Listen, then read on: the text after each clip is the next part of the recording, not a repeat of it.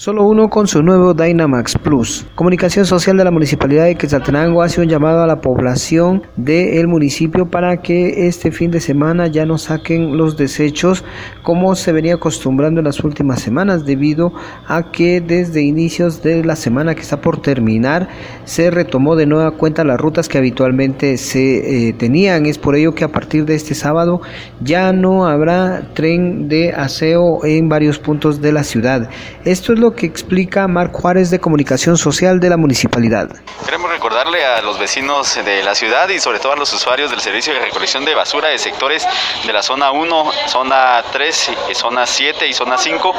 que em, esta semana se ha normalizado por completo el servicio de recolección de residuos, por lo tanto mañana no habrá ruta de recolección. Esta ruta se había habilitado temporalmente debido a que como no había paso hacia el botadero municipal, se tenía que modificar la misma. Por lo tanto, reiterarles que esta semana se ha cubierto la ruta del servicio de lunes a viernes y que mañana no habrá eh, recolección de residuos, por lo tanto eh, evitar sacar eh, la basura en los sectores en donde se había hecho los días sábados. Esto nos permitirá disminuir pues, los riesgos de acumulación y de contaminación de residuos y reiterar mañana no habrá recolección de residuos, por lo tanto pues les hacemos el llamado a que puedan esperar para sacarla el día que les corresponde, ya sea el lunes, martes o viernes, que eran las segundas rutas que se habían modificado para esta fecha. Durante esta semana que se han establecido las rutas, ¿cuál ha sido la reacción de la población?